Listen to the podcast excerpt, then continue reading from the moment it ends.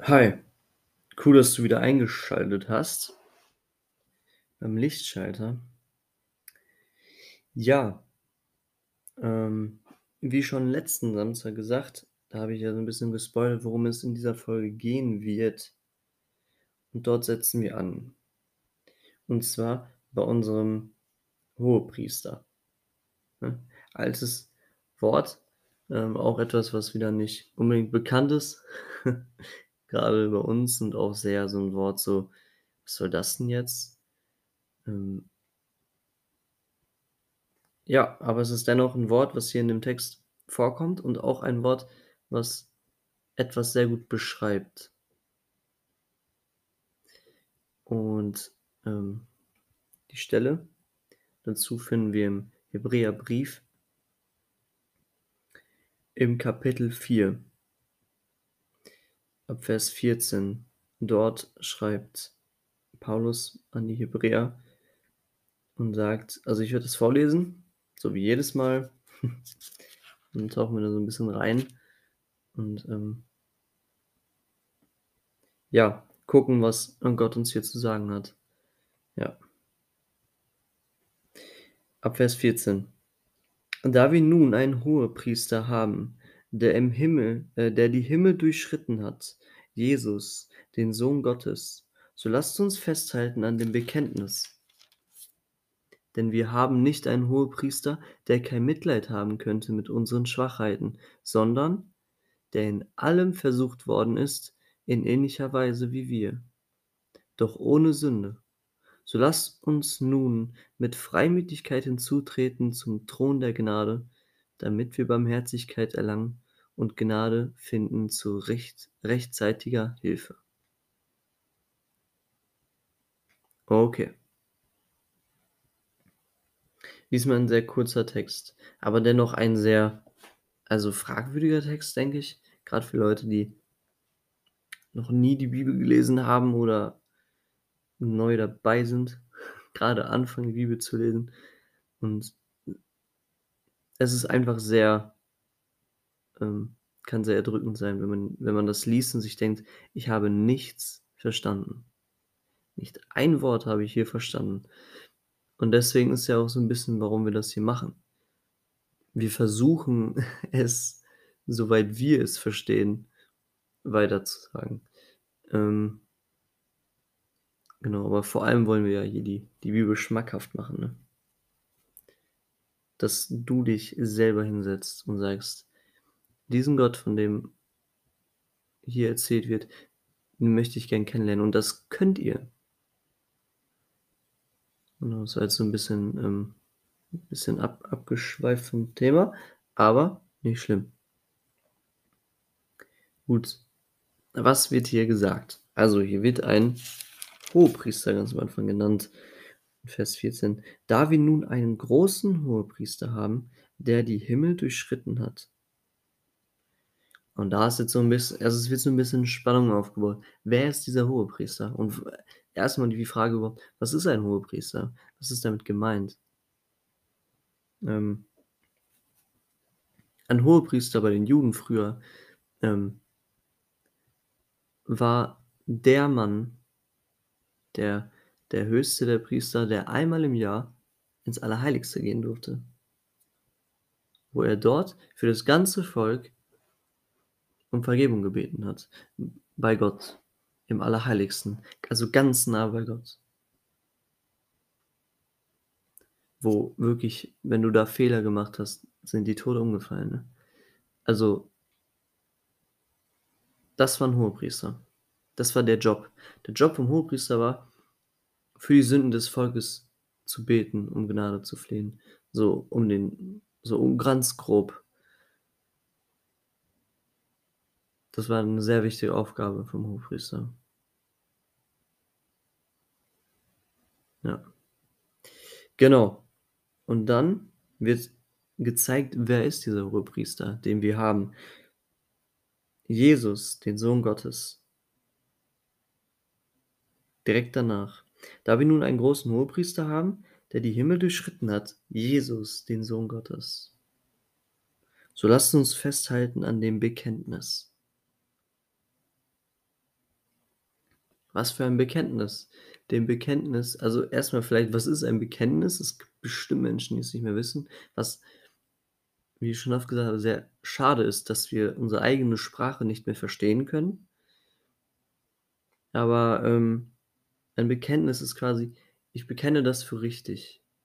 Ich sage: „Jo, so ist das.“ Das ist jetzt ganz platt gesagt. Ähm aber das ist, wenn man etwas bekennt. Man erkennt es für richtig oder so. Ähm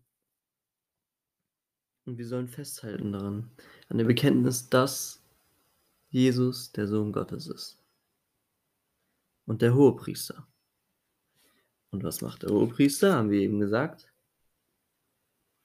Der ist bei Gott ganz nah und kann für das Volk um Vergebung bitten. So, jetzt wird mein Laptop grade richtig laut und ich hoffe, man hört das nicht im Podcast. Ähm genau. Vers 15: „Denn wir haben nicht einen Hohepriester, der kein Mitleid haben könnte mit unserer Schwach mit unseren Schwachheiten, sondern der in allem versucht worden ist in ähnlicher Weise wie wir, doch ohne Sünde.“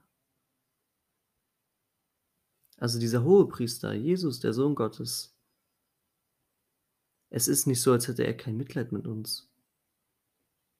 Weißt du, man könnte ja sagen: „Hier, das ist Gott“, so wie in der letzten Folge am letzten Samstag.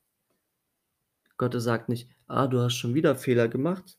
Du bist schwach darin. Ich habe doch gesagt, du sollst nicht so sein. Warum bist du so?“ Das war's. Ich zerreiße den Vertrag mit dir und mache Feierabend mit dir. Ist mir doch egal, wo du landest. Und hier sagt der Text ganz genau: „Wir haben einen Hohepriester“ ja, wir haben nicht einen Hohepriester, der kein Mitleid mit uns haben könnte. Ganz im Gegenteil. Sondern einen, der in allem versucht worden ist in ähnlicher Weise wie wir, doch ohne Sünde. Dieser Jesus der kam auf diese Erde und der hat alles durchgemacht. Und der wurde auch versucht. Finden wir zum Beispiel in Lukas 4 ab Vers 1 bis 13. Jesus wird in die in die Wüste getragen und der Teufel kommt zu ihm. Und dreimal wird er versucht. Das ist so das, was wir kennen aus der ähm, aus der Bibel, wo wir ganz klar wissen: Ey, der wurde dort versucht. Es gibt auch noch andere Begebenheiten, grade mit den ähm, mit den Pharisäern, wo die Pharisäer versuchen, ähm dass Jesus irgendwie sündigt. Aber das mit der Wüste und den wo der Teufel kommt, ist, glaube ich, so die bekannteste Stelle. Könnt ihr gern lesen. Es ist sehr cool zu sehen, wie Jesus gegen die Sünde kämpft. Und Jesus ist, so wie wir wissen, ein Vorbild und das dürfen wir durch Jesus auch benutzen. Ähm, gut. Also, Jesus war hier und ist selbst versucht worden und er weiß ganz genau, wie das ist. Er weiß ganz genau wie das ist, versucht zu werden und wie eklig das ist. Ähm, versucht zu werden, auch wieder 'n altes Wort, will ich wieder 'n bisschen näher drauf eingehen.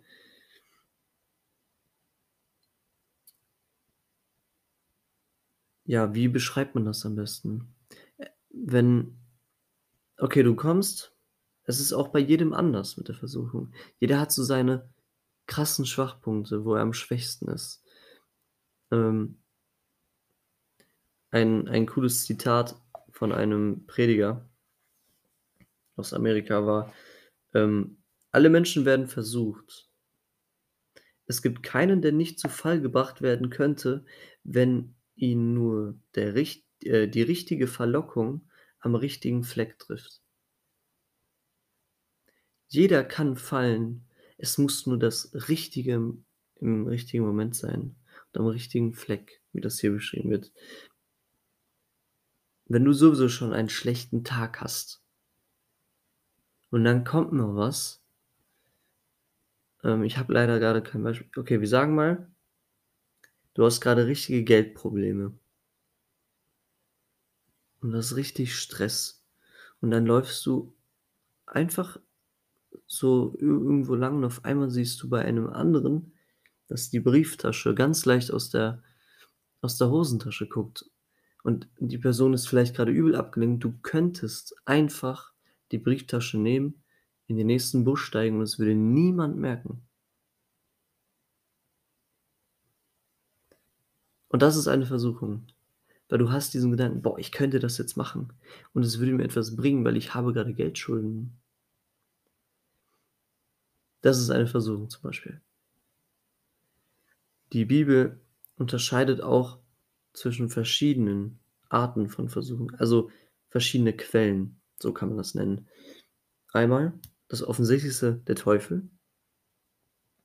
Äh, dort gibt's zum Beispiel den Vers 1. Petrus 5, Vers 8: „Wie ein brüllender Löwe und sucht, wen er verschlingen kann.“ Das ist zum Beispiel ein Vers, wo beschrieben wird, wie der Teufel umherzieht wie ein brüllender Löwe und denjenigen sucht, wen er zu Fall bringen kann quasi, ne? Wen er verschlingen kann. Oder zweite Quelle ist die Welt. Es, ähm, kann man auch sagen, das Umfeld, die Menschen um dich rum, ähm, Werbung, es kann alles sein. Ist aber so einfach 'n Begriff. Die Welt, alles, was du sehen kannst, was du anfassen kannst, all so was. Ähm Ja. So was kann es sein, dass andere Menschen dich dort auf einmal in Versuchung bringen oder sonst irgendwas, so wie Werbung oder allem Möglichen, grade was Materialismus angeht oder Egoismus, all so was. Aber auch, ähm, sexuelle Lust, all den ganzen Kram. Dann gibt es die 3. Quelle, die Bibel die die Bibel noch nennt, ist das Fleisch. Auch halt irgendwie so 'n Bibelbegriff. Ähm, das Fleisch meint einfach quasi du selbst. Das trifft's nicht ganz. Ähm aber so gesehen erst mal schon. Es reicht erst mal. Ähm, da gibt's zum Beispiel den Vers in Jakobus 1, Vers 14: „Ein jeder aber wird versucht, wenn er von seiner eigenen Begierde fortgezogen und gelockt wird.“ Das Fleisch ist also die eigene Begierde. So, ne, so kann man das so trifft's besser. Ähm, das ist mit das Fleisch gemeint, die eigene Begierde, dieses diese eigenen Gedanken, die manchmal einen dazu bringen irgendwas zu tun. Hm Genau. Und dieser Jesus, der war auch hier, wurde versucht. Aber mit einem ganz großen Unterschied. Das ist so also, das sind nur 3 Wörter, aber das ist so gigantisch wichtig. Doch ohne Sünde. Jesus ist nicht gefallen. Er hat nicht versagt. Und deswegen war er das Lamm Gottes, so wie die Bibel ihn nennt. Ganz sauber. Und sinnbildlich geschlachtet am Kreuz, wie er da hing, ne? Für unsere Schuld. Er war komplett sauber. Da war kein Fehler dran. Er wurde versucht, doch blieb sauber. Jedes Mal. Es gab viele Möglichkeiten, wo er in Schlamm hätte fallen können, wo er dreckig werden hätte können, aber er blieb jedes Mal sauber. Er blieb ohne Sünde. Und dann Vers 16, diese Ermutigung, die finde ich richtig gut.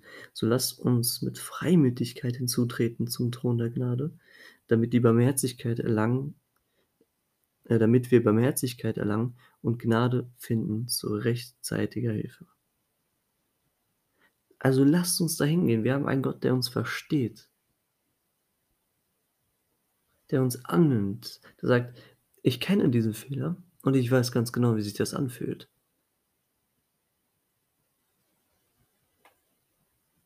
Und wenn du dich so fühlst, aber diesen Gott noch nicht kennst, dann geh zu ihm hin und sag ihm das.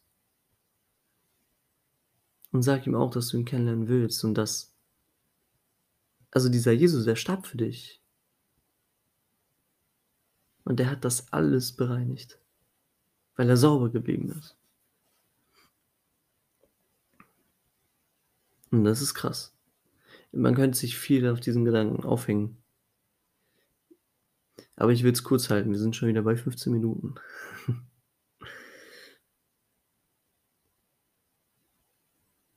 Mit Freimütigkeit hinzutreten.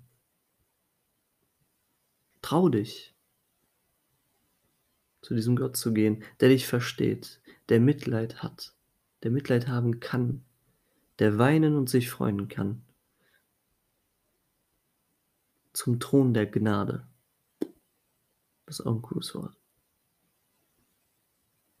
Dieser Gott sitzt auf seinem Thron und er ist gerne gnädig, gnädig und er gibt gern.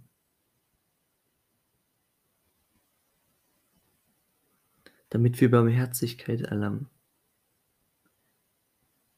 Gottes Barmherzigkeit ist so unfassbar. Und wir können sie haben, wenn wir zu ihm gehen. Im Gebet. Setz dich hin und rede mal mit diesem Gott. Und rede mit ihm darüber, was du alles falsch gemacht hast. Und rede mit ihm darüber, dass du es gerne weghaben willst. Und du sagst, ey, weißt du was? Ich hab dafür schon bezahlt. Das ist schon weg. Cool, oder? Du musst das nicht mehr machen.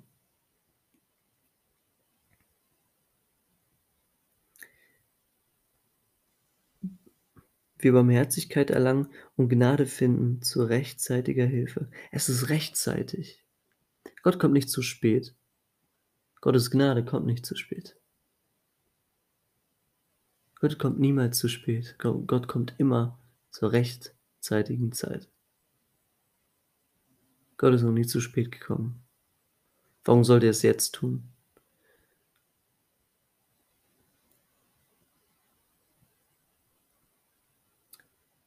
Ja, das war's, denke ich, für diese Folge. Diese Folge habe ich sehr verkürzt. Aber ich denke, es ist mal gut zur Abwechslung. Seid gespannt auf nächste Woche. Es wird so weitergehen. Und ähm, betet gerne für diesen Podcast, dass wir es weitermachen können. Es gibt einige Dinge, die hier in der Arbeit sind. Und ihr könnt euch echt darauf freuen, was kommen wird. Aber wir brauchen Gebet. Brauchen wir voll. Brauchen wir mehr als alles andere. Ähm, genau, das wäre cool. Und ja, dann hören wir uns. Oder am Mittwoch kommt eine Folge wieder von Luis. Diesmal hoffentlich pünktlich.